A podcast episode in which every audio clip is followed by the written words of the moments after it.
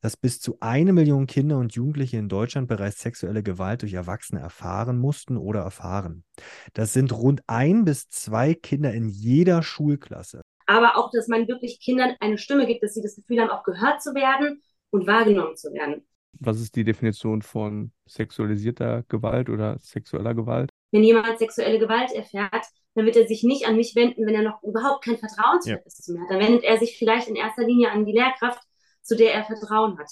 Ich glaube, ich könnte es nicht. Also emotional wird es mich wahrscheinlich überfordern, glaube ich. Hallo und herzlich willkommen bei Schulgelaber, der Talk, wo wir alle zwei Wochen schulische Themen aus zwei Blickwinkeln besprechen, sofern sie für uns relevant sind. Mein Name ist Christoph, ich bin Schulleiter einer Gesamtschule in Hessen. Hi, und ich bin der Denis, ich bin Unternehmer und ehemals CEO einer Digitalberatung rund um das Thema User Experience. Denis, Welcome back zu unserer kleinen Austauschrunde und heute Premiere, wie ihr schon am Thema erkannt habt oder beziehungsweise ähm, an der Podcast- und Videobeschreibung, haben wir heute ein sehr ernstes Thema.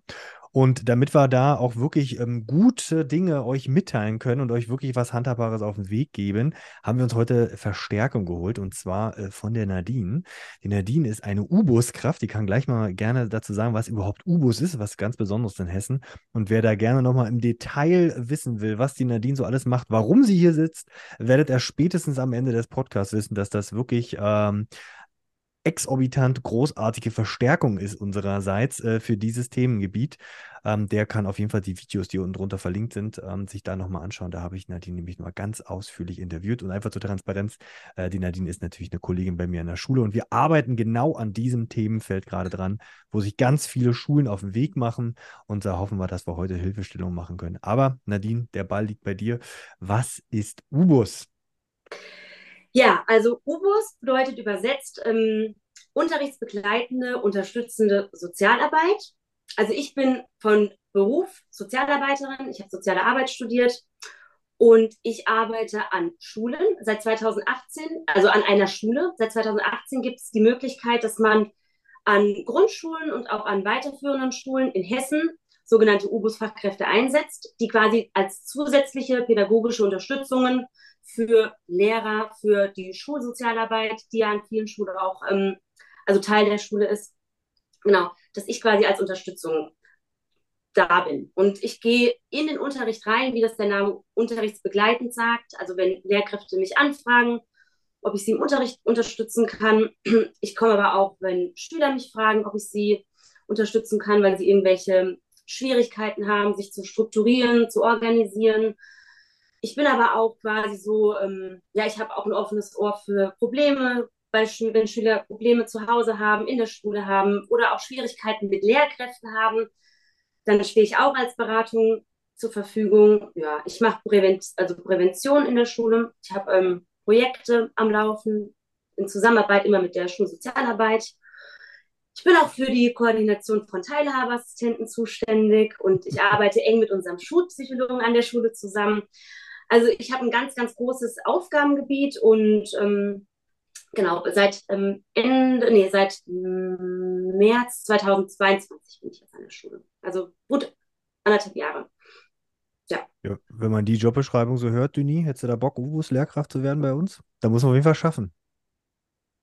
Definitiv. Ich dachte auch gerade, ganz schön breites Themen, Themengebiet und äh, harte Themen. Also ich glaube, das ist, also meine Frau ist ja auch Sozialarbeiterin äh, jetzt in einem anderen Gebiet ähm, gewesen, im, im Krankenhaus.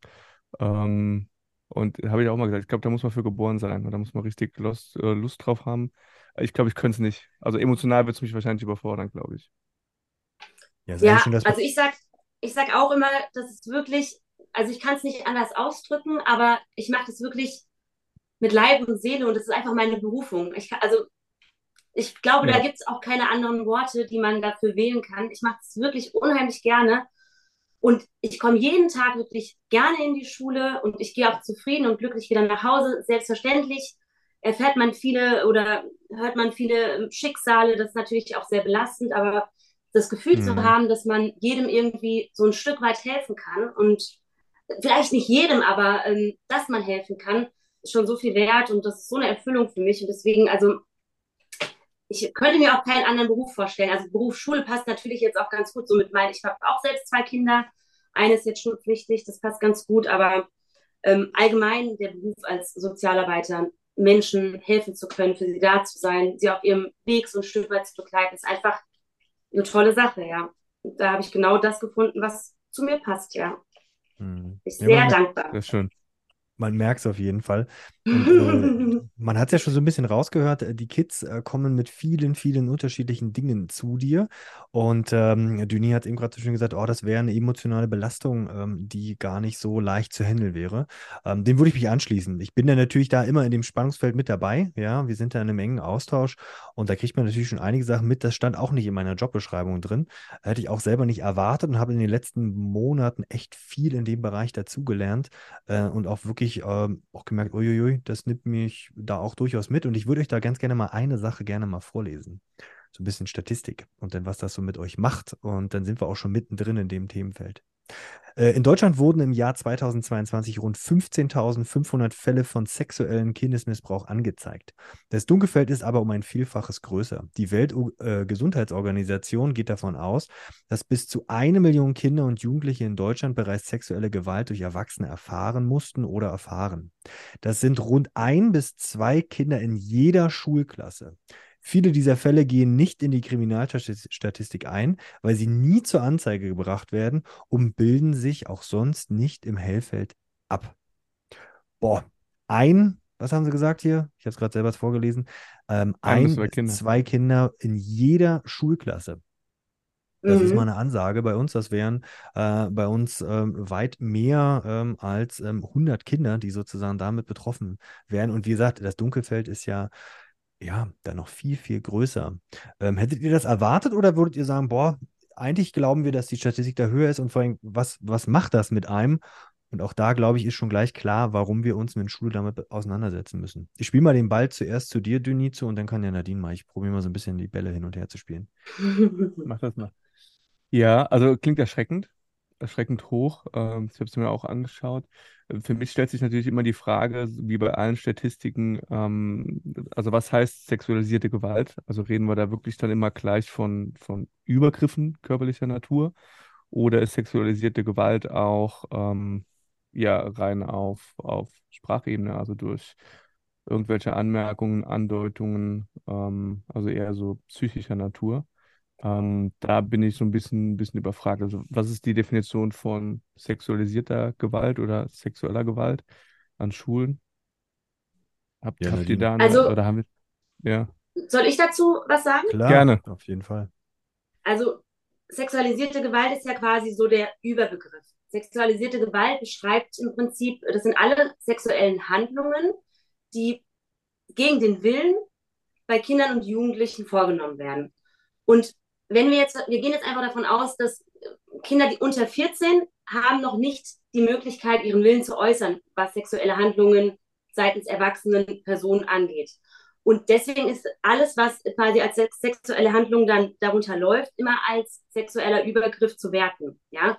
Ähm, Mhm. sexuelle Gewalt ist also quasi dieser Überbegriff. Und das sind, wie gesagt, diese sexuellen Handlungen und die beinhalten dann unter anderem, und das fängt dann an mit sexuellen Übergriffen.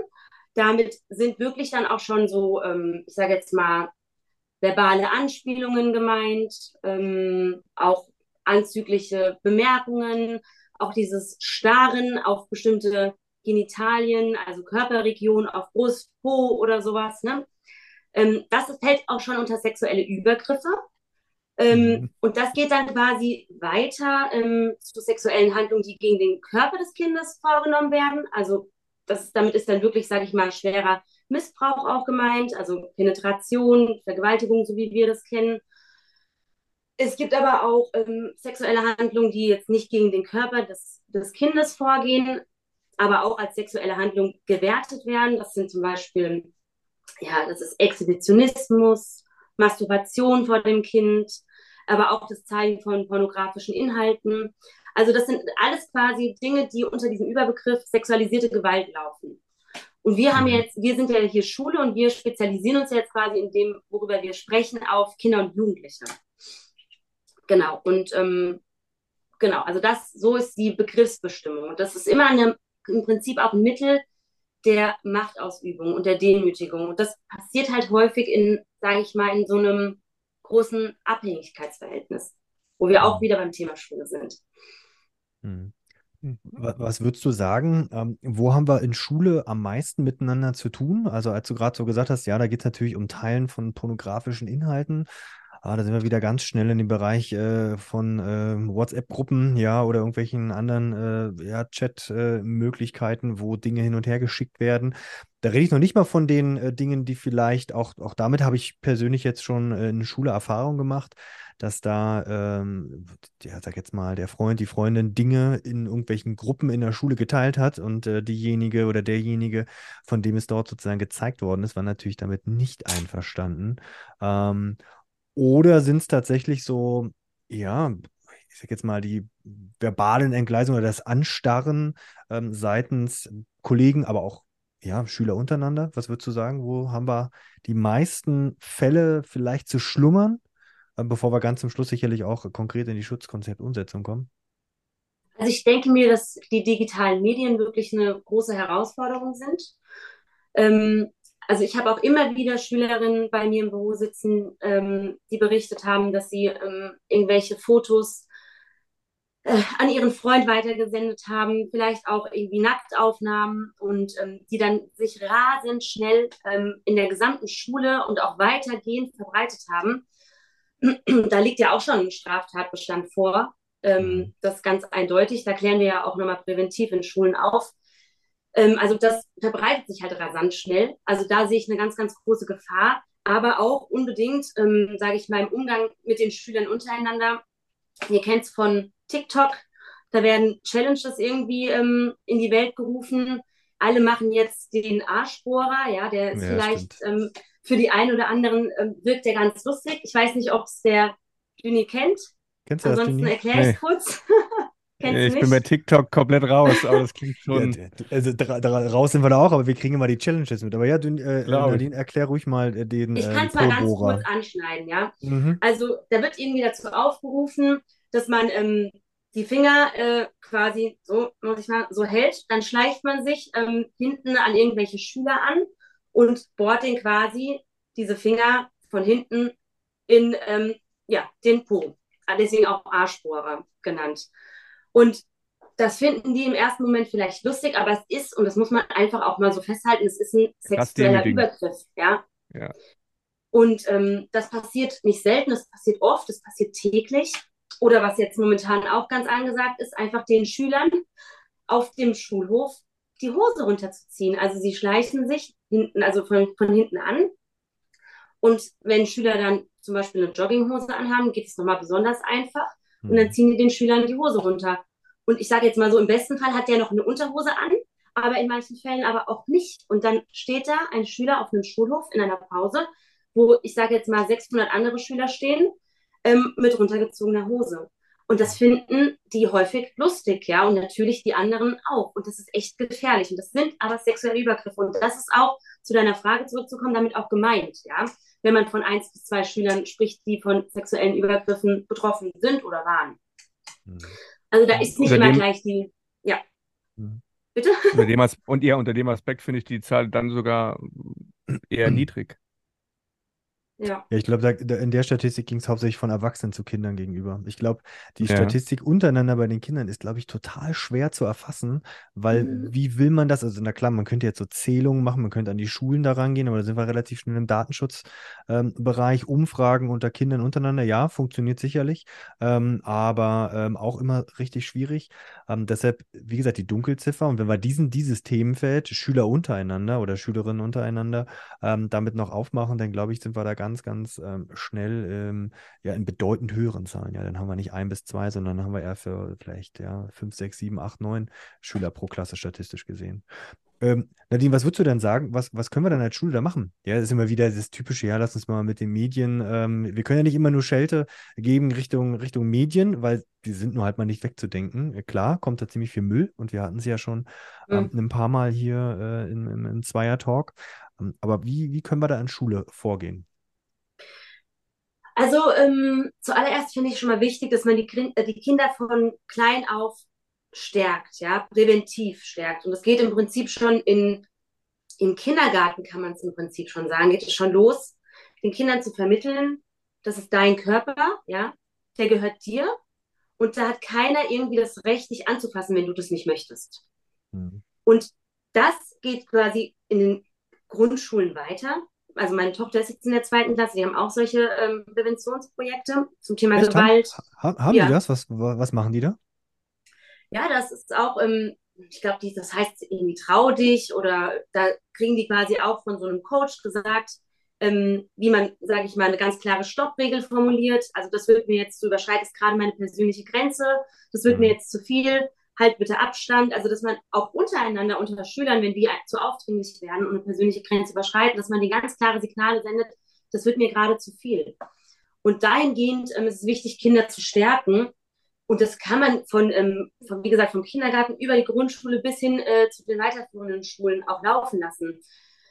Also das zum einen. Zum anderen finde ich es aber auch wichtig, ähm, dieses Thema Partizipation auch nochmal ähm, so ein bisschen hervorzuheben, weil ich finde wichtig, dass Kinder wissen, dass sie eine Stimme haben, dass man sie hört, dass sie auch ähm, gesehen werden, ja. Und das fängt natürlich an, indem man sie berücksichtigt und mit Schülern gemeinsam ausarbeitet oder Projekte bestimmt, die da mitbestimmen dürfen auch demokratisch, ja, das ist der eine Vorteil, den, den Partizipation so hat, aber auch, dass man wirklich Kindern eine Stimme gibt, dass sie das Gefühl haben, auch gehört zu werden und wahrgenommen zu werden.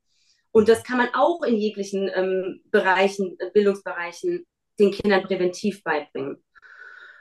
Ja, und ähm, ich finde aber auch wichtig, gerade wenn man solche Sachen auf dem Flur zum Beispiel sieht, ja, wenn Schüler sowas untereinander machen, dass man dann nicht wortlos vorbeigeht, weil man sagt, ach, jetzt habe ich das heute schon das zehnte Mal gesehen und ich kann es nicht mehr sehen oder ich habe jetzt auch keine mhm. Lust, da wieder ins Gespräch zu gehen, sondern immer, also ich laufe nie an Schülern vorbei, wenn die sich einen Gehfehler geben oder mhm. wenn die sich in irgendeiner Form beleidigen, ob es verbal oder auch anders ist, ja. Ich muss es immer kommentieren und ich muss, und wenn sie vielleicht auch schon genervt davon sind, aber ich finde, dann müssen wir einfach ähm, eine Haltung zeigen.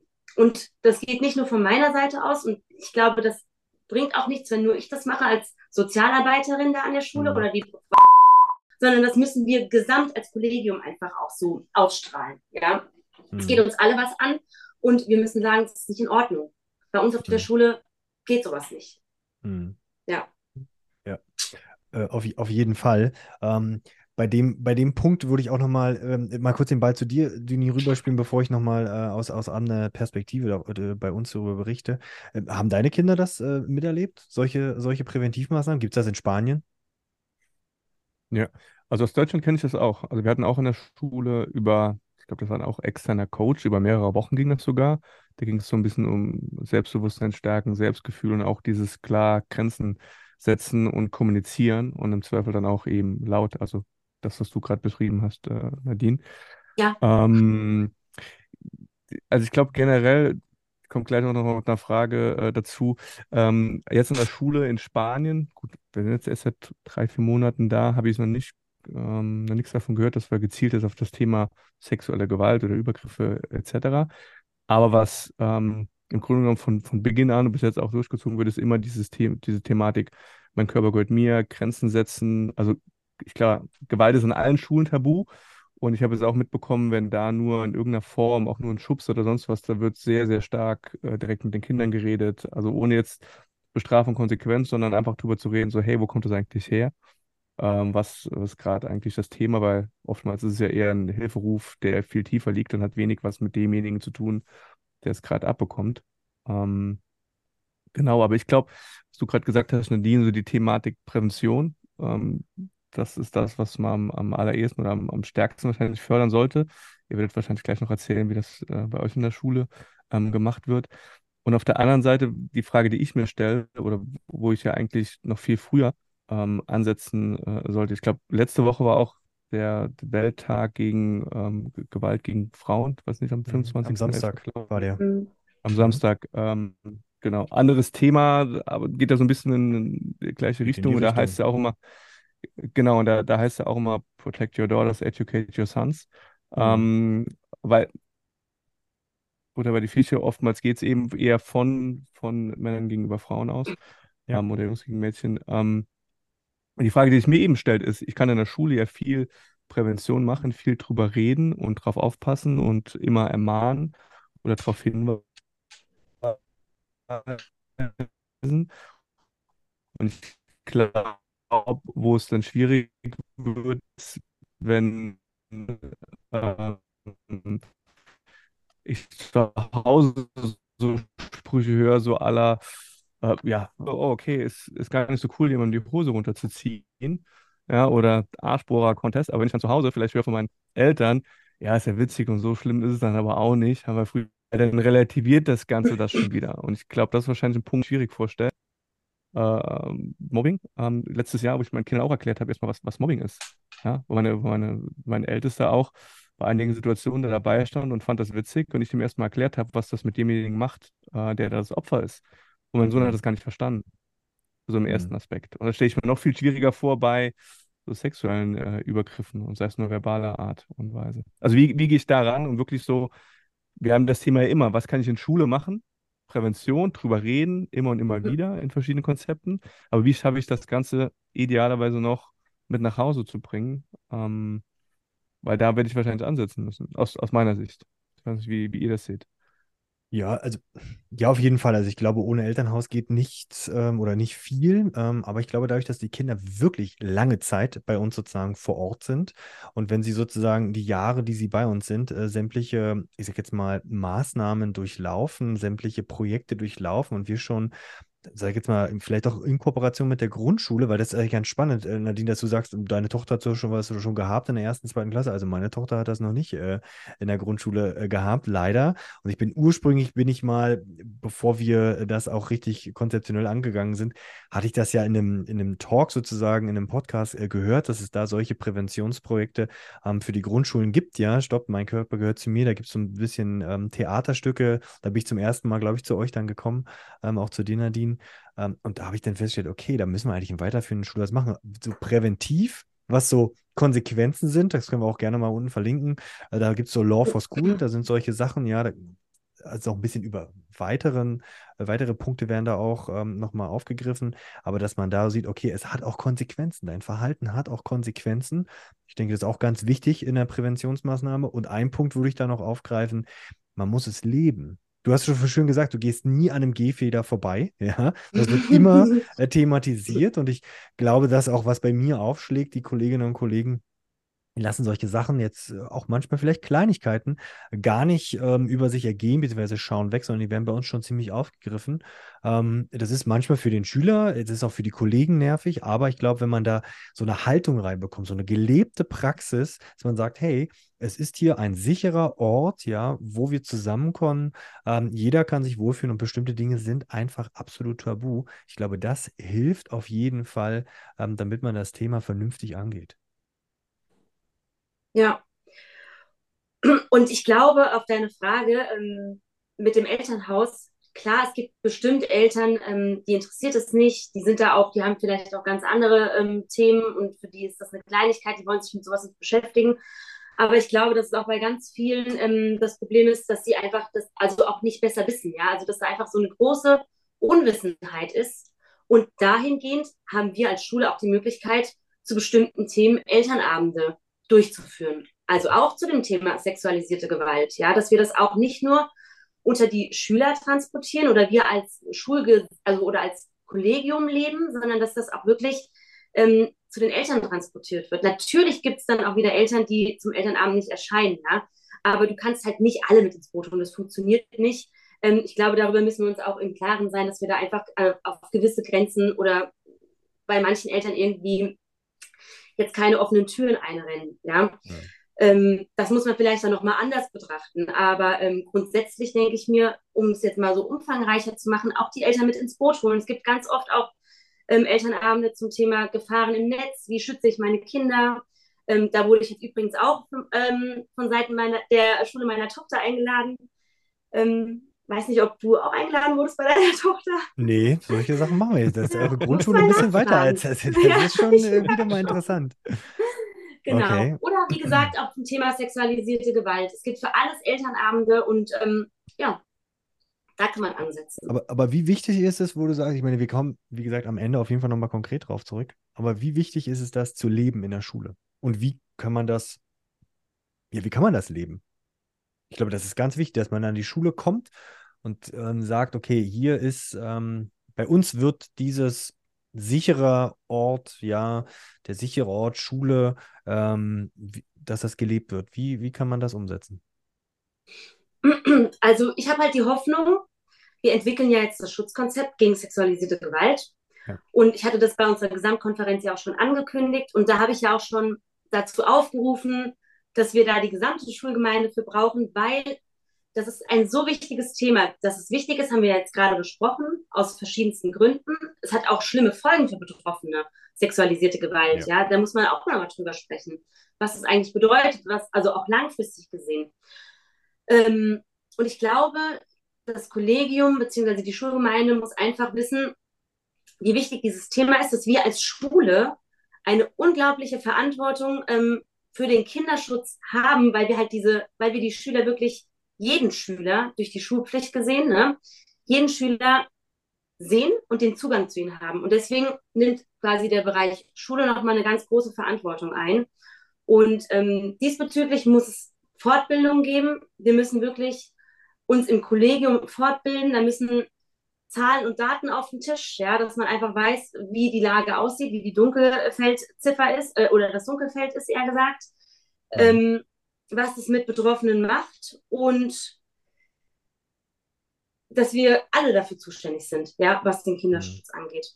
Mhm. Und ich glaube, dass dieses Schutzkonzept wirklich so ein Startsignal ist. Und wenn wir das richtig angehen und jetzt von Beginn an partizipativ arbeiten, ja, also auch da die Eltern mit ins Boot holen. Wir haben ja die Elternvertretung auch dabei gehabt. Die ja. Schüler mit ins Boot holen. Letztens hatte ich erst einen Schüler bei mir sitzen am Freitag, der noch den einen oder anderen Tipp hatte, weil ich das ja vorgetragen habe bei der GECO mhm. und gesagt hat, vielleicht äh, ihn würde mal interessieren, ob alle Lehrer auch ähm, Schweigepflicht haben, ja, wenn man sich mit solchen Themen an mhm. Lehrkräfte wendet.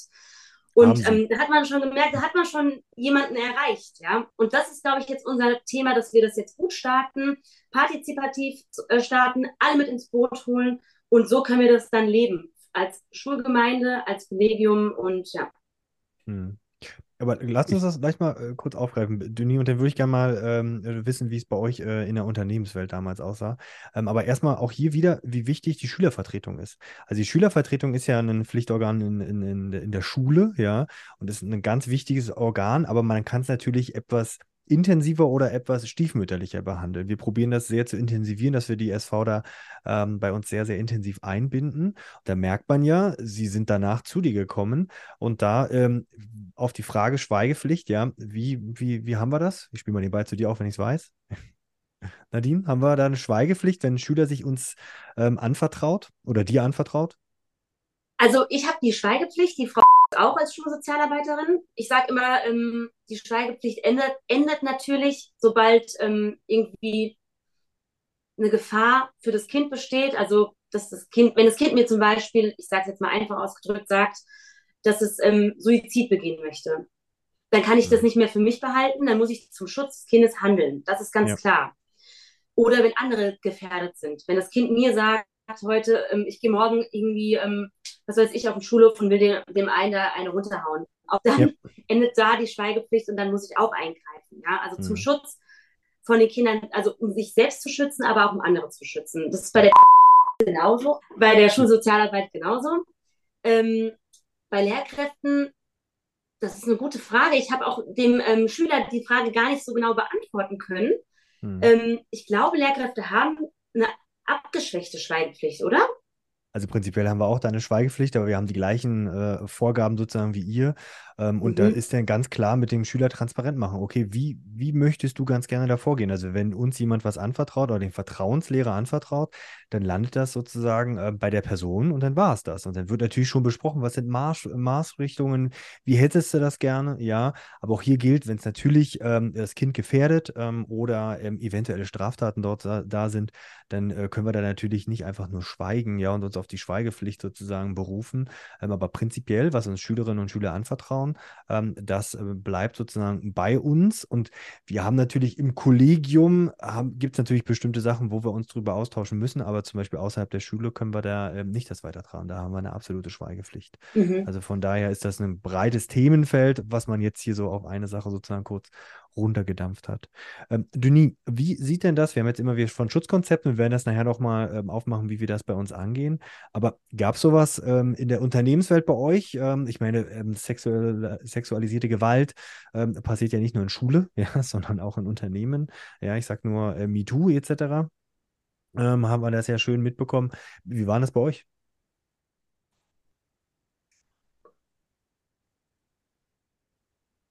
Hm.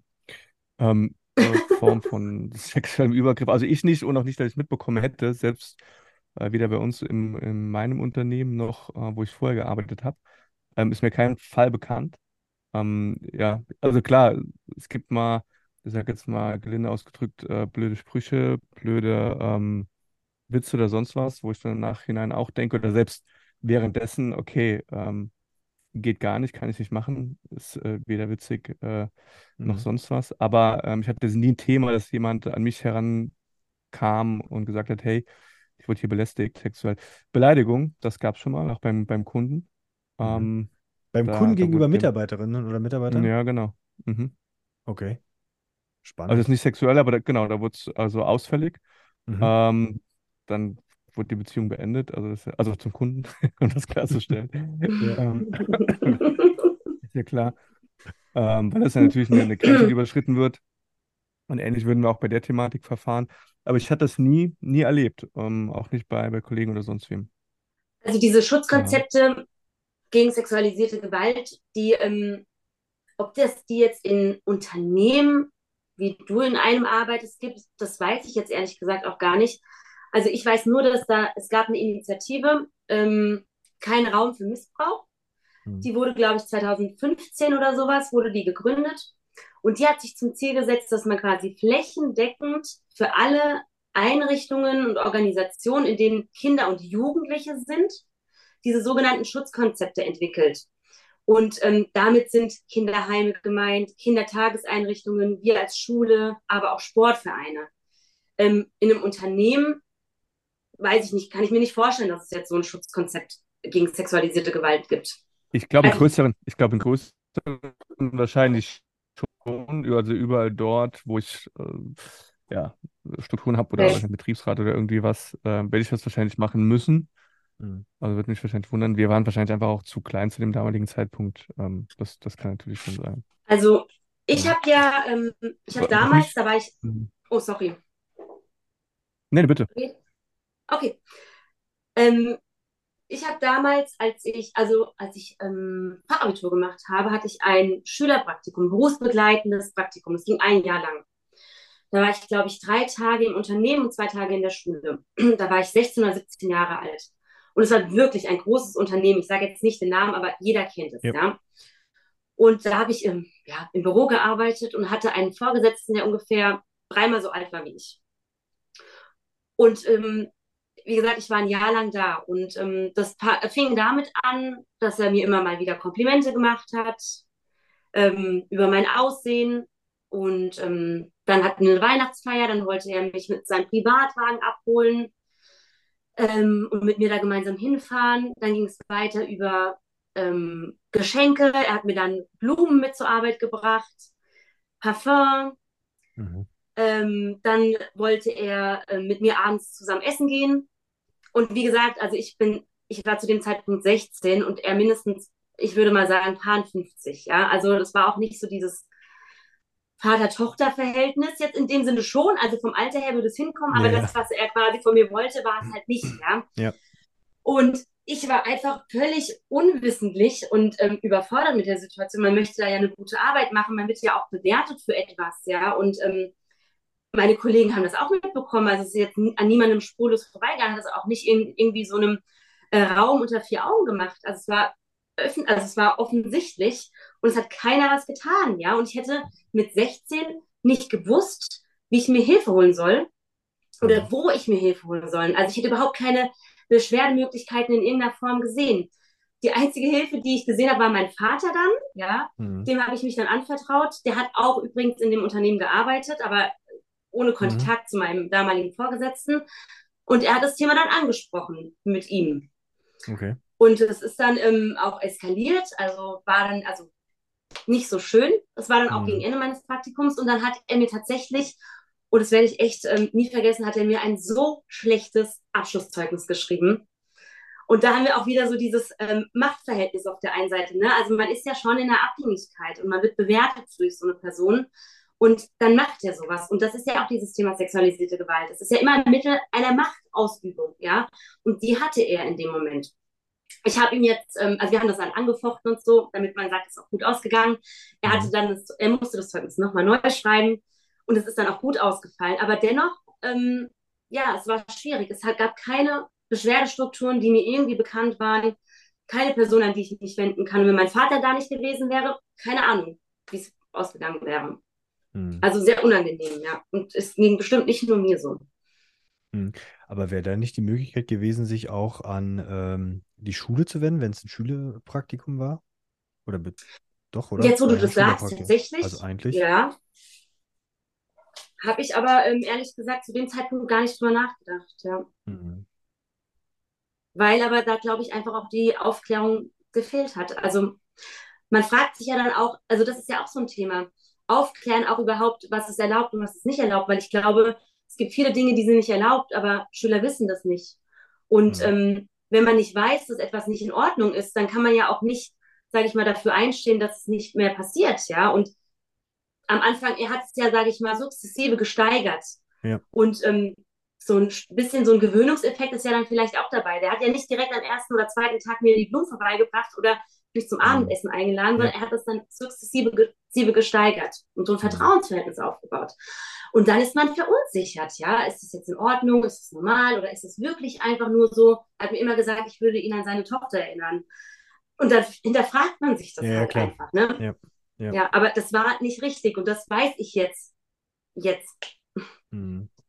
Ja. Aber wenn, wenn wir, wenn wir ne- mal, mal annehmen, dass solche Situationen bei uns der, in Schule passieren oder allgemein in Schule passieren, ähm, welche Möglichkeiten gibt es denn? Also was, wie würde man dann bei solchen Sachen ähm, vorgehen? Also ich würde jetzt einfach mal sagen, okay, Vertrauenslehrer ist so, ist so ein Punkt oder in dem Fall der, äh, die betreuende Lehrkraft, die die Schülerin oder den Schüler begleitet und äh, das Praktikum sozusagen betreut, dass ich mich da der Person anvertraue. Ähm, andere Möglichkeit natürlich, wenn es ähm, sozial, ähm, ja, Pädagogen an der Schule gibt, ja, ähm, dass man sich dahingehend we- wenden kann. Was würdest du noch ins Felde führen? Wie könnte man das noch irgendwie managen oder wie kann man das noch mitteilen? Wenn Ja, also bei uns würde, aufschlagen würde, sowas. Mhm. Also ich würde ähm, wirklich einfache, niederschwellige Beschwerdestrukturen schaffen. Also Mhm. dass Kinder wirklich wissen, wie sie schnell Hilfe bekommen, dass sie nicht vorher irgendwie googeln müssen, dass wir da wirklich aufklären, ähm, wenn ihr in einer Notlage seid, dann sind die und die Person, oder ihr könnt euch an jeden wenden. Das hatte ich ja auch bei der Gesamtkonferenz gesagt. Wenn jemand sexuelle Gewalt erfährt, dann wird er sich nicht an mich wenden, wenn er noch überhaupt kein Vertrauensverhältnis zu mir hat. Dann wendet er sich vielleicht in erster Linie an die Lehrkraft, zu der er Vertrauen hat. Aber Ja. dann muss die Lehrkraft wiederum wissen, ähm, wie sie vorgehen muss. Und da braucht es Handlungssicherheit und da braucht es auch ein gewisses Know-how. Keiner muss Profi sein, ja. Mhm. Also es muss, mu- muss Profis geben, das definitiv. Ja. Aber ähm, Lehrkräfte müssen das nicht sein. Aber die müssen wissen, wie sie handeln in solchen Situationen. Also sie müssen Mhm. eine gewisse Handlungssicherheit bekommen. Und ich denke mir, dahingehend muss man ähm, auf jeden Fall ähm, noch viel ausbauen an Schulen, was so diese Beschwerdestruktur angeht. Ähm, ich glaube aber auch, ähm, dass es wichtig ist, dass man Kindern auch mitteilt, sexuelle Gewalt gibt es und die kommt häufig vor, die kommt echt oft vor. Und viele Kinder und Jugendliche sind davon betroffen. Dass sie so diese Hemmung verlieren, weil viele glauben, nur mir geht's so. Also ich bin jetzt die Einzige, die das erfahren hat. Und Ja. wenn die hören, dass es ähm, oft vorkommt, ja, dann Mhm. ähm, nimmt das auch so ein bisschen so diese Last, glaube ich, den Schülern von den Schultern. Und dann fällt es Mhm. auch einfacher, sich da mitzuteilen. Ich hatte zum Mhm. Beispiel eine Situation, die werde ich auch nie vergessen, im Kinderheim. Ähm, Da sind ja meistens Kinder, weil sie irgendwie Gewalt erfahren haben, ob physisch, psychisch oder wie auch Ja. immer. Und wir saßen am Tisch abends beim Abendessen, zehn Kinder mit mir.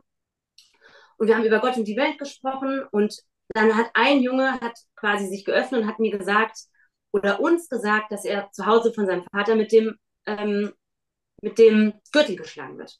Mhm. Und da war nicht bekannt, dass es irgendwie körperliche Gewalt gibt bei ihm, ja.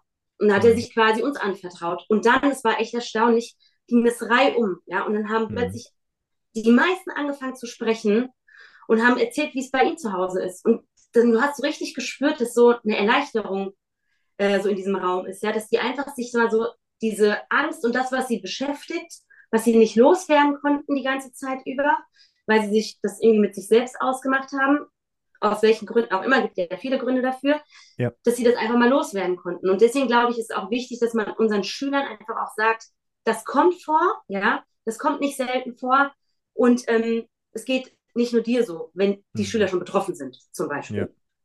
Ja. Ja, ich, also ich glaube, ein ganz wichtiger Punkt ist hier auch die Klassenlehrkraft. Ich werde, wir wissen alle, ähm, die in dem Job unterwegs sind, dass als Klassenlehrerin, als Klassenlehrer sind die Aufgaben unfassbar viele. Ja, diese ganzen kleinen versteckten Aufgaben und dann kommt das noch on top. Aber ich glaube, wenn Schülerinnen und Schüler ein schnelles sozusagen Vertrauensverhältnis zu jemandem aufgebaut haben, dann glaube ich zur Lehrkraft. Aber ich würde gerne mal, ich würde mal den, den Kritiker spielen, den ich, der ich ja in der Situation gar nicht bin. Ja, also ich, das ist nicht meine eigene Meinung, was ich jetzt hier so äußere. Ähm, ich spiele mal den Kritiker, aber ihr könnt ja sagen, hier, äh, Nadine ist ja ganz schön, was du sagst, ja, aber wenn ich so Beschwerdestrukturen noch einfacher mache, ähm, dann könnte ich ja auch ganz schnell eine, äh, eine, ja, eine Struktur schaffen, wo sich ständig beschwert wird, ja, ständig wird von sexuellem Missbrauch und Übergriffen gesprochen, äh, gegenüber Schülern untereinander, aber auch vielleicht Kolleginnen und Kollegen. Ähm, und ähm, da gibt es ganz schnell viele Anschuldigungen. Was würdest du denn diesen Leuten entgegenbringen? Also du meinst jetzt zum Beispiel, wenn, also du redest jetzt aber nicht von anonymen Beschwerden, die man jetzt auch, wo man das quasi mit Schülern nicht besprechen kann im nächsten Moment. Ja, das, das wäre natürlich auch nochmal eine Frage, ob wie wichtig ist anonymisierte ähm, Be- Befragung. Aber ich finde, bei anonymisiert ist immer schwierig. Es, wenn ich einfach nur den Zettel drin habe, hey, mir, mir passiert etwas, dann habe ich erstmal die Info als Schule, aber ich kann da ja nicht ins Handeln reinkommen. Deshalb bin ich jetzt, aber vielleicht belehrst du mich eines Besseren gleich, bin ich Mhm. kein Freund von anonym, anonymisierter äh, Info, weil ich, dann habe ich zwar die Info, aber ich kann dem Kind nicht helfen. Und dann ist dann so, okay, ja, wenn da steht, der Herr Krüger, äh, der ähm, äh, guckt mich immer komisch an im Sportunterricht, ja. Äh, Okay, aber wie ist das jetzt? Wir können gleich auch mal auf die Ebene kommen, äh, wenn es ins Gespräch ist. Aber was ich eben sagte, frei nach dem Mhm. Motto, wenn ich in der Schule eine Kultur geschaffen habe, hey, ich fühle mich wohl, es ist, du bist, du bist nicht allein, ja, ähm, dann könnten die Kritiker sagen, ja super, dann öffnen wir ja Tor und Hof, dass alles, was ich sozusagen mache, eine Anschuldigung ist. Naja, gut, aber da hat man ja feste ähm, Regeln, die man dann auflegt. Ja? Also zum Beispiel in diesem Schutzkonzept Ja. werden wir einen Verhaltenskodex ähm, entwickeln.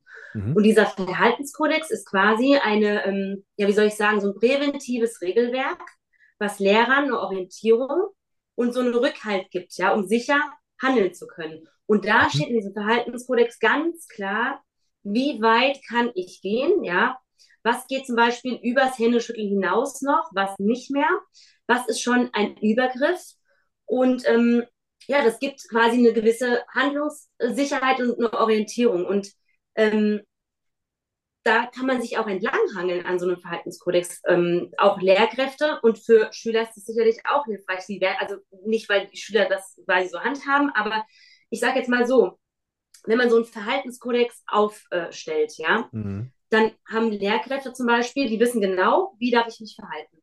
Und Ja. wenn sie dann zum Beispiel im Sportunterricht versehentlich irgendwie dann doch, ähm, sage ich mal, dieses Verhalten überschritten haben, dann haben die die Möglichkeit, präventiv zu sagen, ähm, hör mal zu, ähm, mir ist da aus Versehen was passiert, das Ja. ging zu weit, ja. Ähm, ich habe es aber selbst gemerkt und es tut mir leid, ich werde in Zukunft darauf achten. Und dann hat der quasi die Lehrkraft die Möglichkeit, da vorzeitig, bevor überhaupt so ein Verdacht entstehen kann und getuschelt wird hinterm Rücken oder sowas, zu Mhm. reagieren, ja.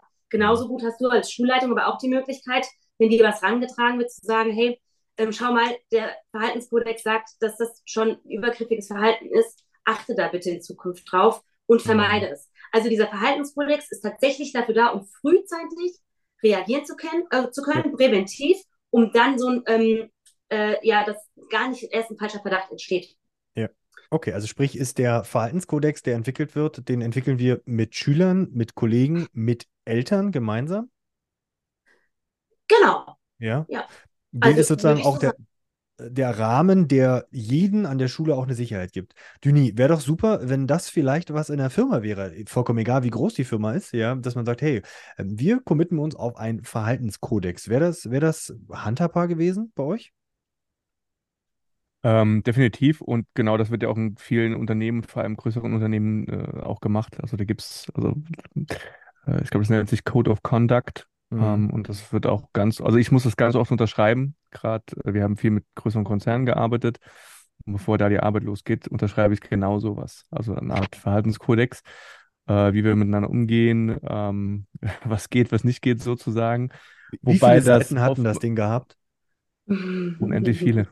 Aber jetzt, jetzt mal, wir- Im schlimmsten, im, schli- ganz, ganz, ganz, ganz ehrlich, ja. Ich meine, Ja. wir, du hast das natürlich immer alles gelesen, was du unterschrieben hast. Aber jetzt mal ehrlich, wenn ich da so ein äh, Code of Conduct bekomme, ja, von 25 Seiten in Schriftgröße Areal 4, ich übertreibe jetzt mal, ja. Also ganz ehrlich, wer das ist, wie ich habe die AGBs gelesen. Also das ist doch kein Verhaltenskodex. Den muss ich doch auf eine DIN A4-Seite packen können, oder? Oder ist das zu viel verlangt? Jetzt kommt der Lehrer in mir durch in Schule. Nee, nee, definitiv. Also klar, also ich hatte auch Online-Schulung dazu. Also bevor ich meine Arbeit ähm, loslegen durfte, musste ich Schulungen erstmal äh, durchführen. Das war besser als diese vielen Seiten, wobei Mhm. ich die tatsächlich, äh, ja, jetzt sage ich mal, oftmals immer äh, mindestens überflogen, äh, meistens aber auch im Detail gelesen habe, Hm. weil als äh, Firmen und auch als Firmenchef äh, muss man schon wissen, was man unterschreibt. Aber ja, definitiv. Okay. Sollte, sollte das deutlich einfacher sein. Äh, ja, Nadine, würdest du sagen, dass so ein Verhaltenskodex, dass es das Erste ist, äh, mit was man in der Schule startet? Ähm, oder gibt es da andere Maßnahmen, die man vielleicht vorher schalten muss? Weil, wie gesagt, wenn es den ersten Rahmen sozusagen gibt und Sicherheit für alle Beteiligten gibt, dann wäre das doch vielleicht das allererste? Mm, Also bei, einem, bei der Entwicklung des Schutzkonzeptes startet man zuallererst mit, ähm, also mit der Planungsgruppe, die man gründet. Ja, das haben wir jetzt quasi schon getan. Also wir Mhm. sind jetzt bestehend bisher aus fünf Personen, Hm. ähm, gerne aber auch mehr. Also da werden wir auch nochmal ins Gespräch mit Kollegen gehen. Ähm, und als zweiten Schritt ähm, führt man eine Potenzialanalyse durch, um zu schauen, wie ist der Ist-Zustand an der Schule. Also was haben wir überhaupt schon? Keine Schule fängt bei Null an. Hm. Ähm, genau, also da kann man zum Beispiel so präventive Projekte, die man hat, ähm, auch zum Thema Suchtprävention, Gewaltprävention, zum Thema Mobbing, kann man da alles aufführen. Und im nächsten Schritt geht es dann an die Risikoanalyse, um da einfach nochmal zu schauen, ähm, wo sind, sage ich jetzt mal so, die verletzlichen Stellen, die Schule hat. Das können bauliche Gegebenheiten sein, kann die Situation in Umkleidekabinen sein oder auch ähm, Situationen auf Klassenfahrten. Das fängt aber, kann aber auch weitergehen mit Personalgesprächen, die, ähm, die du ja als Schulleitung dann führst. Ja, da muss man auch nochmal schauen, ähm, erweitertes polizeiliches Führungszeugnis und so weiter und so fort. Also ein mega umfangreicher ähm, Punkt und auch sehr, Mhm. sehr wichtiger Punkt. Hm. Aber um diesen Punkt entwickeln zu können, braucht es auch Fortbildungen. Hm. Und das ist quasi auch was, was ich immer, also an den Anfang einer Entwicklung des Schutzkonzeptes setzen würde, dass wir uns als Kollegium, aber auch die Personen, die dann quasi Schutzbeauftragte sein werden, also Ansprechpersonen zu dem Thema, die sich da wirklich umfangreich auskennen, Ja. ähm, da braucht es einfach auch Fortbildung, um nochmal zu sensibilisieren, um auch nochmal zu sehen, okay, wie gehen Täter vor, ja, was haben Täter für Strategien, weil nur wenn man das weiß, ähm, dann kann man quasi auch in der Schule schauen, ähm, wie sind die, die Strukturen, ja, in der Schule. Hm. Was fördert vielleicht solche Übergriffe von Tätern? Hm. Und was können wir tun, damit sowas nicht passiert? Und das sind so die ersten Punkte, die am zu Beginn eines Schutzkonzeptes quasi entwickelt werden. Und dann geht es weiter mit, ähm, ja, mit einem pädagogischen Tag. Hm. Ähm, da kann man dann in kleinen Gruppen schon mal verschiedene Bestandteile ausarbeiten, zum Beispiel auch den Verhaltenskodex. Mhm. Ja, und dann wird vereinbart, wie man ähm, weiterarbeitet. Ja. Hm. Also das, Mhm. ja. Ich glaube, also was du gerade beschrieben hast, Nadine, ähm, erstmal eine Bestandsanalyse zu machen, also sich mal anzuschauen, okay, wie ist denn die Situation eigentlich bei uns? Du sagst, also die wenigsten fangen irgendwo bei, bei Null an. Ähm, also haben wir das übrigens auch mal gemacht, oder ich glaube, das ist generell ein guter Ansatz für alle Lebenslagen. Ähm, wie ist es denn an Schule? Also gibt es irgendwie ein zentrales Register oder eine Statistik jetzt über ähm, Belästigung, sexuelle Gewalt an, an Schulen, ähm, an der ich mich bedienen kann? Oder muss das jede Schule für sich selbst aufbauen? Also also Statistiken äh, kriegen wir jetzt nicht reingespielt, dass man sagt, okay, ähm, so und so viel passiert an den Schulen. Ich meine, wir haben zwar die Marschrichtung oder die Ansage von, von oben bekommen, aber ich glaube, es ist ganz wichtig, dass das nicht der Grund ist, warum sich Schulen auf den Weg machen, ein Schutzkonzept zu machen, sondern weil es einfach sagt, es ist uns wichtig, ja, es kommt ja. als äh, Verordnung ähm, von oben, ja, äh, aber es ist wichtig, dass wir das leben. Und ich glaube, allein weil so eine so ein, so ein gemeinsames, Nadine, du hast vorhin so schön auch gesagt, dass das ja nicht nur Schulen betrifft, sondern überall da, wo Kinder und Jugendliche sind, dass man sich da gemeinschaftlich ähm, auf den Weg macht. Jetzt hier in dem Fall ähm, im ganzen äh, Bundesgebiet Hessen, wo überall Kinder und Jugendliche sozusagen vor Ort sind, dass man das macht.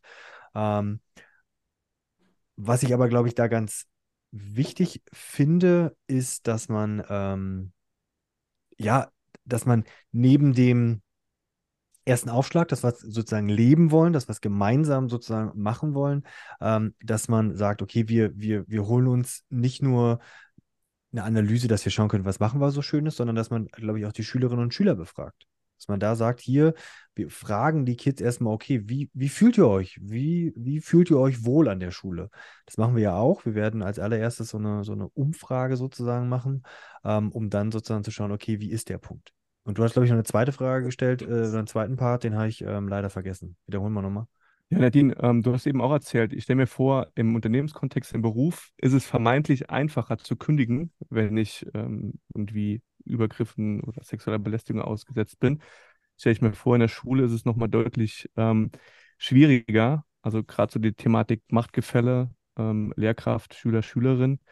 Und ähm, Vielleicht zweite Frage in dem Zusammenhang, es gab mal eine Statistik vom Deutschen Jugendinstitut, die äh, beschrieben hat, dass ich glaube nur ähm, 61 Prozent ähm, das Gleichaltrigen erzählen, wenn sie was in der Art erlebt haben, und nur 15 Prozent wenden sich tatsächlich ans Schulpersonal. Also wie gehe ich diese Thematik an? Also einmal Thematik Machtgefälle, Lehrkraft, Schüler, Schülerin.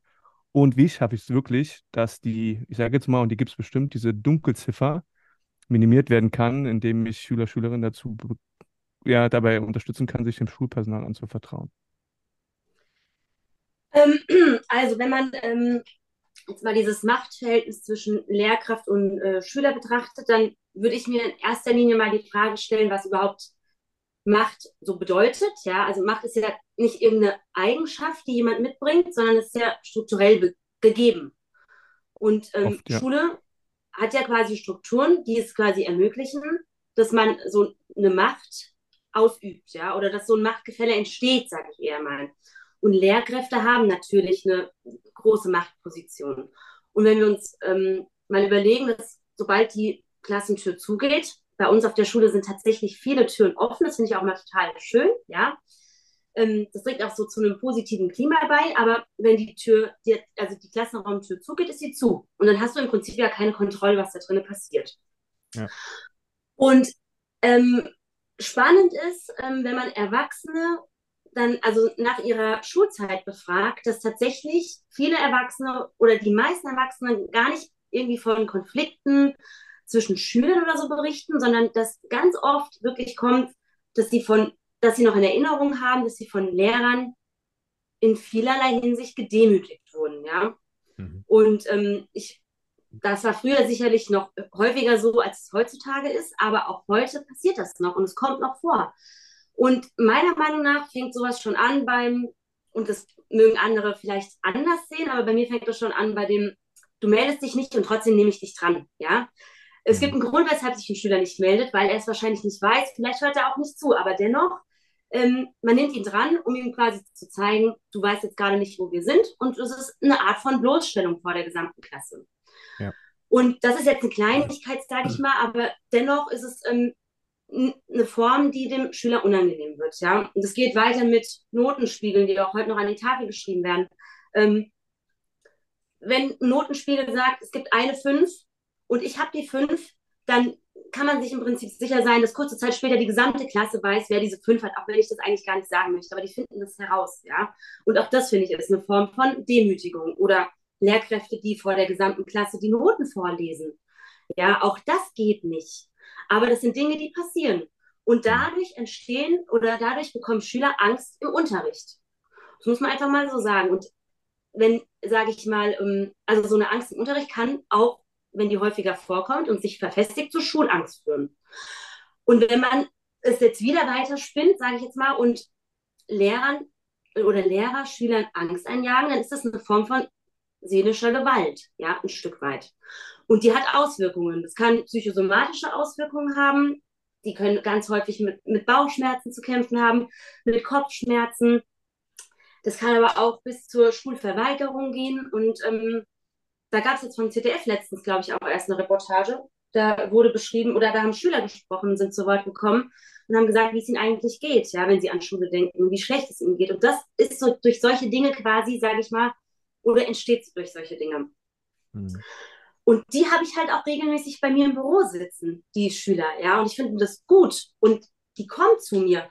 Und das war ja, glaube ich, jetzt eine zweite Frage. Ähm, 15 Prozent der Schüler, so habe ich es, glaube ich, verstanden, wenden sich dann tatsächlich nur an Schulpersonal, wenn sie solche ja. Themen mit Lehrern haben. Ne? Genau. Und ich glaube, wir können dieser Sache wirklich nur entgegenwirken, wenn wir Schüler in solchen Themen ernst nehmen. Und bei mir ist es so, die kommen zu mir und das allererste, was ich mache, ist, ich höre ihnen zu. Ja? Hm. Also ich nehme sie ernst. Und ähm, ich lasse sie erzählen. Und genau, ich finde, wenn sie mir das dann so erzählen, dann würde, also ist es bei mir so, dass ich sage, wenn es wirklich Dinge sind, die einfach nicht gehen, die auch, sage ich mal, so eine Art Demütigung oder Bloßstellung bedeuten, dann finde ich, müssen wir da einfach so eine gewisse, ich nenne es jetzt mal den sozialen Mut aufbringen. Ja, ich als Sozialarbeiterin habe da nochmal eine andere Rolle, mhm. ähm, aber auch Lehrkräfte an sich, wenn sie sowas zugetragen bekommen, müssen wir einfach den sozialen Mut aufbringen und wirklich ins Gespräch gehen mit dieser besagten Lehrkraft und auch vielleicht, wenn es irgendwie zu einem Kon oder wir scheuen ja Konflikte und natürlich ist es sehr konfliktbeladen, ja, wenn man äh, zu einer Lehrkraft geht und sagt, hier, das machst du falsch an deinem Unterricht. Aber dennoch ist es, kann man nicht sagen, wir tun es jetzt einfach mal so ab, als wären es jetzt, sage ich mal, seltene Dinge, die passieren oder ist jetzt einfach ein Fehlverhalten seitens der Lehrkraft gewesen, ist jetzt ein schwarzes Schaf und hm. die anderen sind ja besser. Wir müssen es wirklich ansprechen und äh, wir müssen ins Gespräch gehen. Und ich glaube, nur so können wir quasi wirklich ähm, ermöglichen, dass Schüler sich da anvertrauen, dass sie das Gefühl haben, ernst genommen zu werden und dass auch wirklich was gemacht wird, ja. Und ich führe die Gespräche mit Lehrkräften und ich führe, ich versuche auch immer, die Schüler dazu zu motivieren, mit mir in das Gespräch zu kommen, dass ich nicht alleine vorbresche und sage, hier, das und das hast du falsch gemacht. Ich meine, ja. wir wissen alle, wie wir konstruktive Kritik äußern, ja. ja. Ähm, das machen wir nicht vorwurfsvoll, aber wir versuchen, sage ich mal, so ein bisschen die Sicht zu, zu öffnen der Lehrkräfte, die meinen es sicherlich nicht alle böse, ja, die wenigsten wahrscheinlich. Aber einfach, wie sich das für die Schüler anfühlt. Und viele sind sich, glaube ich, gar nicht darüber im Klaren, ähm, was das für Schüler bedeutet, ja, Noten öffentlich vorzulesen oder ähm, sie irgendwie auf andere Art und Weise vor der Klasse mhm. bloßzustellen. Und ich habe die Erfahrung gemacht, dass das wirklich ganz viele wirklich dankend annehmen und sagen, es war mir überhaupt nicht klar, dass das so rüberkam bei dir und ich werde in Zukunft darauf achten. Mhm. Und das sind echt so Erfolgserlebnisse und diese Schüler, die kommen danach auch nochmal zu mir und die sagen, die Situation hat sich verbessert. Und das finde ich total schön. Es wird natürlich nicht immer vor, äh, vorkommen. Es wird auch mal Kollegen geben, die sich da vielleicht nicht gerne was sagen lassen. Aber mhm. auch das darf man dann nicht einfach so hinnehmen. Da muss man dann andere Wege gehen. Vielleicht dann zum Beispiel über Gespräche mit der Schulleitung, wenn sowas gehäuft vorkommt. Mhm. Also würdest du ja. sagen, dass das Schutzkonzept ähm, und auch der daraus resultierende Verhaltenskodex bedeutend mehr ist als nur, nur in Anführungsstrichen, ein äh, Schutzkonzept gegen sexualisierte Gewalt, sexualisierte Übergriffe, ja, weil da sind wir ja schon auch sehr stark im Pädagogischen, ja. Manche Sachen müssen wir machen, Notenspiegel etc. Äh, muss mitgeteilt werden, kann man aber auch sicherlich anders machen, als an die Tafel ranschreiben. Ähm, aber sprich, wir erweitern Schutzkonzept, dass der Schutzraum Schule, der dadurch entsteht, nicht nur auf ähm, sexualisierte Gewalt bezogen ist, sondern wir auch sagen, hey, hier geht es um das Wohlfühlen vor Ort, den Schutz dass jeder einzelnen Person mit seinen äh, individuellen Bedürfnissen anhand eines Verhaltenskodex, aber darüber hinaus auch in Richtung, okay, ähm, ins Unterrichtliche hineingehen. Also sprich, den, den Drahtseilakt würdest du dann auch sagen, ja, der muss in, im Schutzkonzept mit rein. Habe ich mir ehrlich gesagt jetzt im Vorfeld auch gar nicht so die Gedanken drüber gemacht. Mhm. Wenn ich mir die einzelnen Bestandteile des Schutzkonzeptes anschaue, dann wüsste ich ehrlich gesagt auch nicht, unter welchem Punkt ähm, man das mit reinbringt. Aber es ist ein wichtiges Thema, definitiv. Ja. Und da müssen wir vielleicht auch noch mal ins Gespräch gehen. Ja. Es ist natürlich schwierig. Ich glaube, ich glaube, da muss man auch ganz viel präventiv auch seitens der Lehrer machen, dass ähm, ja. da auch mehr, vielleicht sogar schon im Studium gelehrt wird, wie man pädagogischer lehren kann, ja, ohne mhm. dieses Frontal und immer nur mit Bestrafung und von oben herab, sage ich jetzt mal, sondern wie man mhm. wirklich so auf Augenhöhe den Schülern gegenübertreten kann und dennoch aber das Respekt, äh, den Respekt der Schüler auch erhält, ja? ja? Weil ich glaube, viele haben das Gefühl, wenn sie ähm, auf Augenhöhe mit Schülern gehen, dass sie den Respekt dann verlieren und das ist aber nicht der Fall, ja, wenn man es mhm. richtig angeht. Mhm. Und ich glaube, dahingehend ist es wichtig, dass man ähm, schult, im Studium schon, ähm, um einfach da Wissen auch an die Hand zu geben. Ja. Hm, wenn ich mir, wenn ich mir den Bereich, ähm, also bin ich, bin ich absolut bei dir und ich glaube auch, dass, dass dieser Shift schon mitten im Gange ist. Also ich glaube, dass dieses von oben herab ähm, gar nicht ich sage jetzt mal Alltagsgegenstand im Studium, aber auch in der Schule sondern dass das eher auch auf Augenhöhe schon in der Schule passiert. Und wir machen uns ja auf den Weg, das noch mehr zu forcieren, dieses auf Augenhöhe äh, mit Schülerinnen und Schülern auch teilhaben an dem Lernprozess. Ähm, aber ich würde gerne nochmal ähm, in Richtung auch, wie wir gestartet sind, ähm, sexualisierte Gewalt gehen. Jetzt nehmen wir mal an, Schüler, Schülerin hat sich bei dir gemeldet. Wir können ja irgendeinen fiktiven Fall aufmachen, ohne da ins Detail zu gehen, dass da was geäußert worden ist, ähm, wo wir sagen, okay, ähm, Nee, funktioniert so nicht. Wie sind denn da, sicherlich für, für Denis, Denis und die Zuhörerinnen und Zuhörer ähm, auch interessant, äh, wie, wie gehen wir da vor? Was sind Schritte, die wir gehen würden, wenn solche Fälle an uns herangetragen werden würden? Die ja bei uns beiden landen. Ja. Oder also es geht dir jetzt nicht um das Gespräch, das ich mit den Betroffenen erstmal führe, sondern es geht dir darum, welche Schritte eingeleitet werden. Naja, das, das Gespräch mit den Schülern, das ist, glaube ich, du hast ja schon so schön gesagt, du nimmst die ernst, du hörst zu, ja, und dann äh, entstehen ja daraus äh, Entscheidungen, weil manche, manche Sachen kann man ja so nicht auf sich sitzen lassen. Natürlich muss man es mit den Schülern besprechen, da sind ja immer viele Nuancen und das sind immer ganz viele Details, aber wir probieren es mal auf so eine Metaebene zu heben. Okay, äh, man hat jetzt festgestellt und da kann sich jeder was äh, darunter sicherlich vorstellen. Okay, hier ist ein Punkt erreicht, okay, das, das geht. Wir müssen das Gespräch ähm, mit äh, den Kolleginnen und Kollegen suchen. Hier ist ein Punkt erreicht erreicht, wo wir auch mit Blick auf unser Schutzkonzept sagen, ja, hier ist durchaus ähm, eine, ein, ein Problem im Sinne der sexualisierten Gewalt ähm, ja, vorhanden, was weiß ich. Ich sage mal, was man immer hört, der Sportlehrer, der äh, grapscht im Sportunterricht. Ja, mal, nehmen wir den einfach mal. Ja, den, das fiktive Beispiel. Hört man immer wieder. Ähm, ist als, als Sportlehrer sicher auch super schwer. Ich spreche da aus eigener Erfahrung. Ähm, nicht, dass mir sowas vorgeworfen wird, aber man ist da schon sehr, sehr sensibilisiert, weil man natürlich ähm, ähm, Hilfestellung etc. im Sportunterricht macht. Aber wir nehmen mal das Beispiel der Grabschene Sportlehrer, Grabschene Sportlehrerin, ja, um mal beide Gespräche zu sind. Okay, die landet bei dir. Ähm, wie, wie, wie machen wir jetzt beide weiter? Genau, also erstmal höre ich mir natürlich an, was ähm, diese Person zu sagen hat. Ja, lobe ja. sie erstmal dafür den Mut, den sie aufgebracht hat, zu mir zu kommen und sowas, ne? Und ähm, versuche das ist immer so, wir sind dann natürlich in dieser Situation, wir wollen dann natürlich so viele Details wie möglich haben, ja, ja. weil wir wollen es ja aufklären. Wir haben ja immer den Zwang oder den Drang eher gesagt, ähm, das so schnell wie möglich zu klären.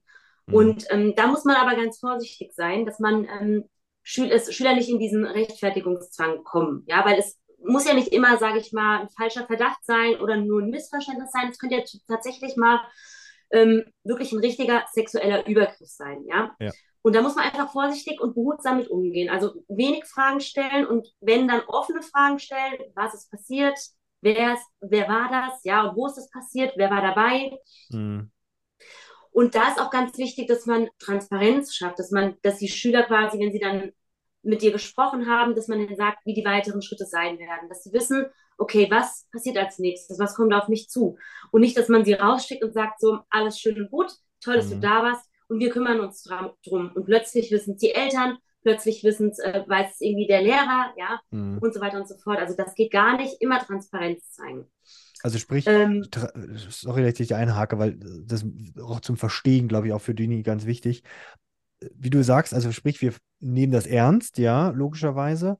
Ähm, oder in dem Fall, du in, äh, nimmst das ernst, oder wenn die bei mir aufschlagen, auch. Wir fragen nach, wir fragen offen nach, aber immer im Sinne von, ja, es ist kein Nachfragen, hey, ich glaube dir nicht, sondern ich, ich will es Mhm. verstehen. Klar. Ich glaube, das ist ein ganz, ganz wichtiger Punkt, Mhm. weil ich glaube, dann kriegt man dieses weg, hey, wir sind hier im Bereich von eventuell falschen Anschuldigungen, aber wenn ich das Mhm. auf der, auf der Ebene, hey, aktives Zuhören, ich will es verstehen, Mhm. in Ja. eigenen Worten wiedergebe, da, da, da legen wir den Fokus Mhm. drauf, ja? Ist kein Mhm. Verhör. Äh, Ja, genau. Deswegen, aber häufig wirkt es so, wenn wir, wir wollen das dann wissen und wir stellen viele Fragen und die haben das Gefühl, dass sie sich rechtfertigen müssen. Und deswegen ist auch, kann man das Ja. vorab schon wegnehmen, im Prinzip diese Befürchtung, indem man sagt, ich glaube dir das, was du mir sagst. Ja, also du kannst dich mir anvertrauen, du kannst mir alles sagen, ich glaube dir das, ich nehme dich ernst. Hm, Und ich glaube, damit hat man schon ähm, eine Lanze gebrochen. Ja, hm. das ist schon sehr hilfreich in dem Moment. Ja, genau. Und wie es dann weitergeht, wolltest du noch wissen. Ne? Genau, wie geht's, wie geht's denn weiter? Die sind jetzt Ja. aus dem Gespräch raus, du hast transparent Genau. gemacht, was die nächsten Schritte sind und Also, was ist da der nächste sozusagen der Schritt- nächste Schritt? Der nächste Schritt für mich bedeutet dann, dass ich äh, zur Schulleitung, also in dem Fall zu dir gehe, Hm, dass ich dir das dann erzähle, dass wir das nochmal prüfen. Also Dokumentation ist ja sowieso immer ganz wichtig, dass wir alles dokumentiert haben, also wirklich jede Einzelheit. Ähm, genau, und dann komme ich zu dir.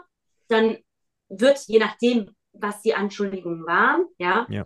Ähm, wirst du dann den besagten, die besagte Lehrkraft, würdest du dann zu einem Gespräch einladen Ja. und sie dann mit den Themen konfrontieren.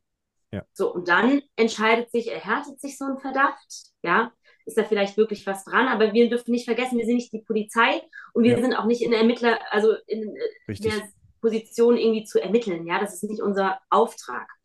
Aber wenn du das oder wenn wir uns dann austauschen und da ist auch immer nochmal wichtig zu erwähnen, kein Alleingang. Kooperation ist bei dem Thema wirklich total wichtig. Wir können uns auch von externen Beratungsstätten können wir uns ähm, Ja, beraten lassen. Genau, das wollte ich, wollte ich gerade noch anführen. Ähm, tatsächlich ist ja auch so, also wir, wir werden das, können das unten nochmal verlinken, da gibt es ja ähm, seitens des HKMs ähm, tatsächlich eine sehr schöne Handreichung für diesen Bereich, so wie man da auch vorgehen kann für unterschiedliche Marschrichtungen. Und da ist tatsächlich auch das schön gegliedert, wie du es gerade schon so schön äh, angeteasert hast. Ja, wir können uns externe Hilfe holen. Damit ist zum Beispiel die Schulpsychologie gefragt, Mhm. aber auch das staatliche Schulamt und auch da tatsächlich die Schuljuristin. Da frühzeitig ins Boot holen, informieren, sozusagen schon mal sagen, hier, das ist sozusagen der, der Fall, den wir ähm, gerade vor uns haben, der Grabsche Sportlehrer, ja, bleiben wir bei dem.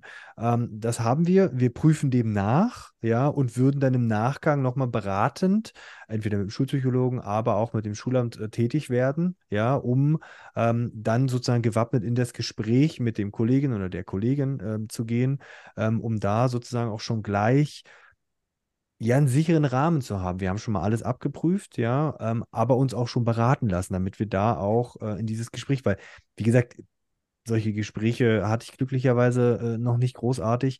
Ich kann mir aber vorstellen, dass das unfassbar schwierig ist, gerade solche Gespräche mit Personen, Mitarbeiterinnen, Mitarbeitern ähm, zu führen. Würdest du die alleine führen, äh, Nadine, oder würdest du dann mal sagen, okay, hier immer ähm, eher zu zweit führen? Also die Themen würde ich oder die Gespräche würde ich jetzt tatsächlich zu zweit führen. Mhm. Ja. um da auch, ähm, und, und wie, wie wichtig oder wie macht man dann der Kollege dem Kollegen transparent, hey, wir, wir sind wirklich daran interessiert, deine Sichtweise. Und dann haben wir auf einmal dieses Machtgefälle, was wir davor hatten, ja. Jetzt sagt ja die Lehrkraft, ähm, sagt etwas und hier ist der Schüler, ja, und wem, wem schenken wir jetzt mehr Glauben? Das stelle ich mir Hm. ziemlich schwierig vor. Also ich glaube, du als Schulleitung, wenn du diese Gespräche führst, musst schon, musst schon eine neutrale Rolle einnehmen. Also das, wie man das, also ich Ja, denke ja, mir, da darf man halt keine voreingenommenen Fragen stellen, ja. Ja. Ich habe jetzt kein Beispiel, aber Ja, wir können uns, glaube ich, alle was darunter vorstellen. ja, so offene Fragen, also offene Fragen, Verständnisfragen, aktives Zuhören, ähm, es für mich transparent machen, ja. Und auch Mhm. ich, ich glaube, ich kann mir vorstellen, dass da ganz viel, ich sage mal, Menschenkenntnis oder beziehungsweise einfach, okay, Bauchgefühl ist da durchaus etwas, was, was ja immer total schwer zu greifen ist. Ja, Bauchgefühl, ja, super. Wie soll ich denn das ähm, greifbar machen? Mhm. Aber ich glaube, man kriegt mit, was mit den Personen, die man mit sowas äh, konfrontiert, ähm, was es mit einem macht.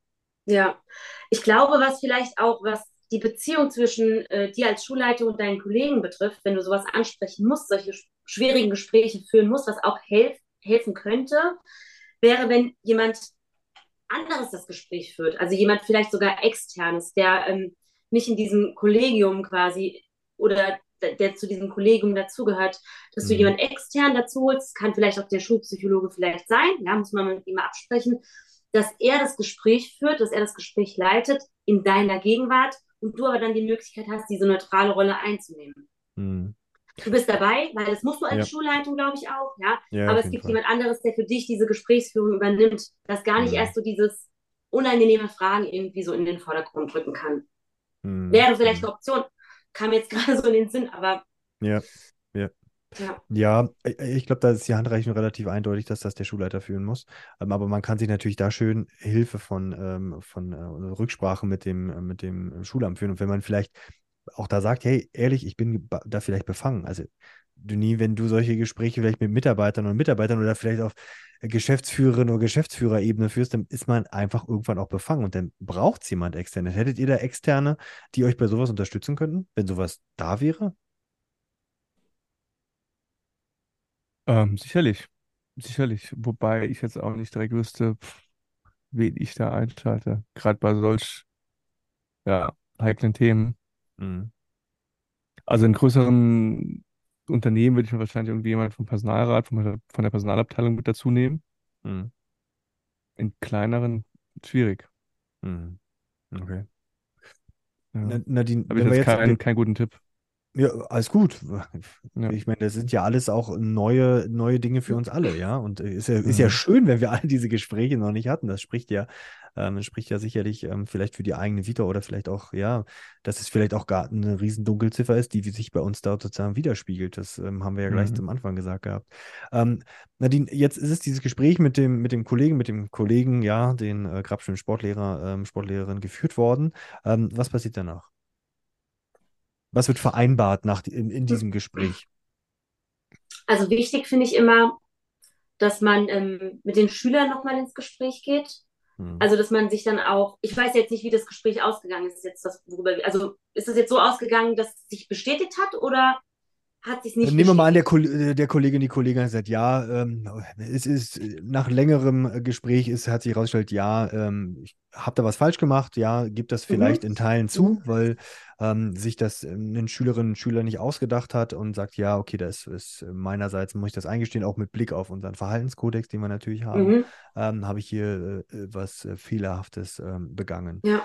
Denn jetzt rein formal juristisch würde man dann wieder Rücksprache mit dem staatlichen Schulamt halten, ja, und sich da beraten lassen. Aber nehmen wir mal an, okay, jetzt äh, liegt der Ball bei den, bei der Schule. Was sind so nächste Schritte, wo du sagst, hey, ähm, das wäre sinnvoll? Also, ich meine, solche Anschuldigungen ähm, sind ja auch immer für Lehrkräfte schwer zu verarbeiten, ja. Ja. Also ich kann mir sehr gut vorstellen, wenn man ähm, sich nicht darüber im Klaren war, irgendwelche Grenzen überschritten zu haben und dann von Seiten mehrerer Schüler solche Themen irgendwie geäußert werden, dann ist das natürlich sehr, sehr schwer damit umzugehen. Und ich glaube, da braucht es in vielen Fällen vielleicht auch eine psychologische Unterstützung Mhm. für diese Lehrkraft. Mhm. Ähm, und auch da kann ich nochmal sagen, wir haben unseren Schulpsychologen an der Schule, der ist ähm, für alle, die mit dem System Schule zu tun haben, zuständig. Also nicht nur für Schüler oder für Mhm. deren Eltern, sondern auch wirklich für, für das Kollegium, für uns alle. Der ja also in jeder Schule zuständig ist. Also ist nicht nur bei uns, sondern der ist ja in vielen Schulen. Wir haben jetzt Glück, dass wir ähm, da sozusagen ganz eng kooperieren, aber die, alle Schulen haben ja die Möglichkeit, auf den Schulpsychologen zurückzugreifen. genau, genau. Aber ich habe dich unterbrochen, sorry, das wollte ich nur einhaken. Alles gut. Ja, und ähm, also dann würde ich dahingehend beraten, dass er da die Möglichkeit, also der, die Lehrkraft die Möglichkeit hat, sich da ähm, nochmal Hilfe zu suchen. Mhm. Ich finde aber auch wichtig, dass man ähm, das dann nicht einfach irgendwie im Sand verlaufen lässt, sondern dass man dann tatsächlich auch nochmal das Gespräch mit den Schülern sucht und fragt, wie sie sich jetzt fühlen. Ja, ist ähm, Besserung eingetreten? Fühlen sie sich jetzt wohl in der Klasse? Hat sich irgendwas verändert? Gab es nochmal irgendwelche Vorfälle? Und dass man das dann aber auch ähm, der Lehrkraft auch nochmal rückmeldet. Dass auch die Mhm. Lehrkraft nochmal die Möglichkeit hat, nochmal, also wieder so neue Sicherheit im Umgang mit Schülern zu bekommen. Weil in vielen Fällen lässt sich das halt nicht klären. Das lässt sich auch nie gänzlich aufklären, weil natürlich häufig die Schüler nicht bereit sind, dann mit der Lehrkraft zu sprechen. Ist ja ein mega sensibles Thema. Klar. Ja. Und ähm, natürlich bekommt dann, ähm, bekommt man dann nicht alle Antwort, Antworten, die man gerne hätte. Ja. Mhm. Aber das ist nun mal so und da geht immer Opferschutz, sage ich jetzt mal Opferschutz in Anführungsstrichen, geht dann halt vor. Und da würden wir niemals irgendwelche Namen nennen, nur damit ähm, quasi da letztendlich jede Frage beantwortet werden kann, wieso, weshalb es zu irgendwelchen Anschuldigungen kam, die eventuell mhm. gar keine waren, ja. Oder mhm. ja, wie auch immer. Mhm. Okay, also sprich, man würde es, nachdem man das Gespräch sozusagen geführt hat und ähm, sozusagen darauf hingewiesen hat, im Sinne eines äh, Verhaltenskodex, wollen wir hier eine Verhaltensänderung haben, eine Anpassung, ähm, spricht man aber weiter mit beiden Seiten und ich glaube, das, das würde ich auch sagen, das ist ganz, ganz wichtig, dass man mit beiden Seiten sozusagen spricht, mit äh, Schülerinnen und Schülern, aber auch mit Lehrkräften, ähm, dass man das Thema sagt und irgendwann noch sagt, okay, wir sind jetzt an einem Punkt, wir haben, wir können das nie zu 100 Prozent aufklären, jetzt in, vielleicht in unserem fiktiven Beispiel, ja. Ähm, und dann muss man sozusagen gucken, dass man wieder in einen Weg der Normalität für alle Beteiligten zurückkehrt. Ich glaube, das ist ganz, ganz wichtig, dass, dass, dass der mhm. Schutzraum Schule für alle gegeben ist, für mhm. Lehrkräfte, Schüler, Mitarbeiterinnen, Mitarbeiter, ja, ähm, die, wo ja, die ja mannigfaltig im Unternehmen, aber auch in Schule ähm, sozusagen sind. Ich glaube, das ist auch nochmal ganz, ganz wichtig klar, wir reden immer, es gibt immer Eskalationsstufen nach oben, wo man dann irgendwann ja ähm, auch im, im, strafrechtlichen Bereich unterwegs ist, aber das sind ja andere Fälle. Das ist ja, das Schwierige sind ja diese, ja, diese nicht einfach handhabbar. Was ist schon mhm. total einfach handhabbar? Ja, also das mhm. gibt es nicht, aber es ist immer, immer Befindlichkeiten und du hast es so schön gesagt, ähm, bevor wir so Richtung Ende vielleicht nochmal aufmachen, okay, wie so ein Schutzkonzept, wie wir das ähm, nochmal ähm, zusammenfassend ähm, aufbauen könnten. Ich glaube, es ist wichtig, dass man ähm, die Schülerinnen und Schüler ernst nimmt, ähm, dass man die Gespräche mit allen Beteiligten führt, ja, und ähm, dafür sorgt, dass nicht zu schnell falsche Anstellungen aufkommen bei beiden Seiten. Man kann ja auch ganz schnell sagen, nee, das äh, ist vollkommen falsch, was Schülerin oder Schüler sozusagen gesagt hat, dass man es ernst nimmt ähm, und dass man den sozusagen sich aktiv annimmt. Weil ich glaube, das ist auch so ein Punkt, ähm, weshalb Schulen da nicht nur sich auf den Weg machen müssen, sondern auch sollten. Es wird, glaube ich, und da sind wir wieder beim Anfang bei der Dunkelziffer, ich glaube, ich wird auch sehr, sehr oft weggeschaut. Weil es ist, also, wie gesagt, zum Glück noch nicht in die Situation gekommen, aber es sind Gespräche, die man, glaube ich, sich nicht gerne führen möchte. Egal auf welcher, man, welcher Seite. Genau, man schaut aber weg, nicht weil man, ähm, weil man sich damit nicht befassen möchte, man schaut weg, weil man halt einfach kein Wissen darüber hat und unsicher ja. ist. Und aus dieser Unsicherheit heraus macht man dann lieber nichts. Ja, ja aber ja. wenn wir quasi klare Handlungs-, also äh, klare Richtlinien haben und wenn mhm. Lehrkräfte wissen, ähm, wie sie in welchen Fällen zu handeln haben, wenn es da wirklich Schutzkonzepte gibt, die das beschreiben und die mhm. allen zugänglich gemacht werden, ich glaube, dann schaut man auch viel mehr hin, weil wir müssen bei diesem Thema hinschauen. Das ist, ja. ähm, Kinderschutz geht uns wirklich alle was an und ähm, gerade uns als Schule noch mal mehr, ja. Mhm. Ähm, und da müssen wir einfach ähm, Handlungssicherheit mitgeben. Und das passiert über solche Schutzkonzepte. Ich glaube, wie du eben auch gesagt hast, äh, Nadine, oder zu Beginn, auch diese Thematik mhm. Haltung zeigen. Also selbst wenn es unsicher oder unangenehm ist, Haltung zeigen und noch so jede Kleinigkeit nicht durchgehen lassen, sondern wirklich zu so sagen, so hey, das hier ist eine Grenze, ähm, das ist die Bottomline und da geht es nicht drüber. Ja. Genau. Ist ja noch eine Frage der Schulkultur oder generell der Unternehmenskultur. Das ist ja wieder ja. so der, der mhm. große Klammer. Mhm. Das war glaube ich, ein sehr, sehr gutes ähm, Schlusswort. Von daher, wir haben aufgemacht, wie man ein Schutzkonzept aufbauen äh, kann, wie man da sich auf den Weg macht, indem man vielleicht erstmal ähm, schaut, was haben wir schon, also Potenzialanalyse, dann Risikoanalyse, dann sich hinsetzen, gemeinsam Verhaltenskodex, wir hatten es vorhin schon mal angesprochen, da gibt es in Schulen pädagogische Tage, die man dafür nutzen kann, ähm, dass man sich da ähm, auch externe Hilfe holen kann bei der Unterstützung und da nicht wegschauen, sondern aktiv gegen vorgehen und vor allen Dingen ähm, da auch ähm, Schülerinnen und Schüler ernst nehmen mit ihren Sorgen und Anliegen und die Gespräche mit Kollegen und Schülerinnen und Schülern ähm, durchaus proaktiv suchen. Wie immer, wer spricht, da, da kann man viele Missverständnisse abbauen. Ähm, ich bedanke mich mal, ähm, auch wenn wir heute durchaus mal ein bisschen Internetprobleme hatten. Deshalb sind da ein paar Cuts drin. Ich bitte das zu entschuldigen, aber so ist das leider.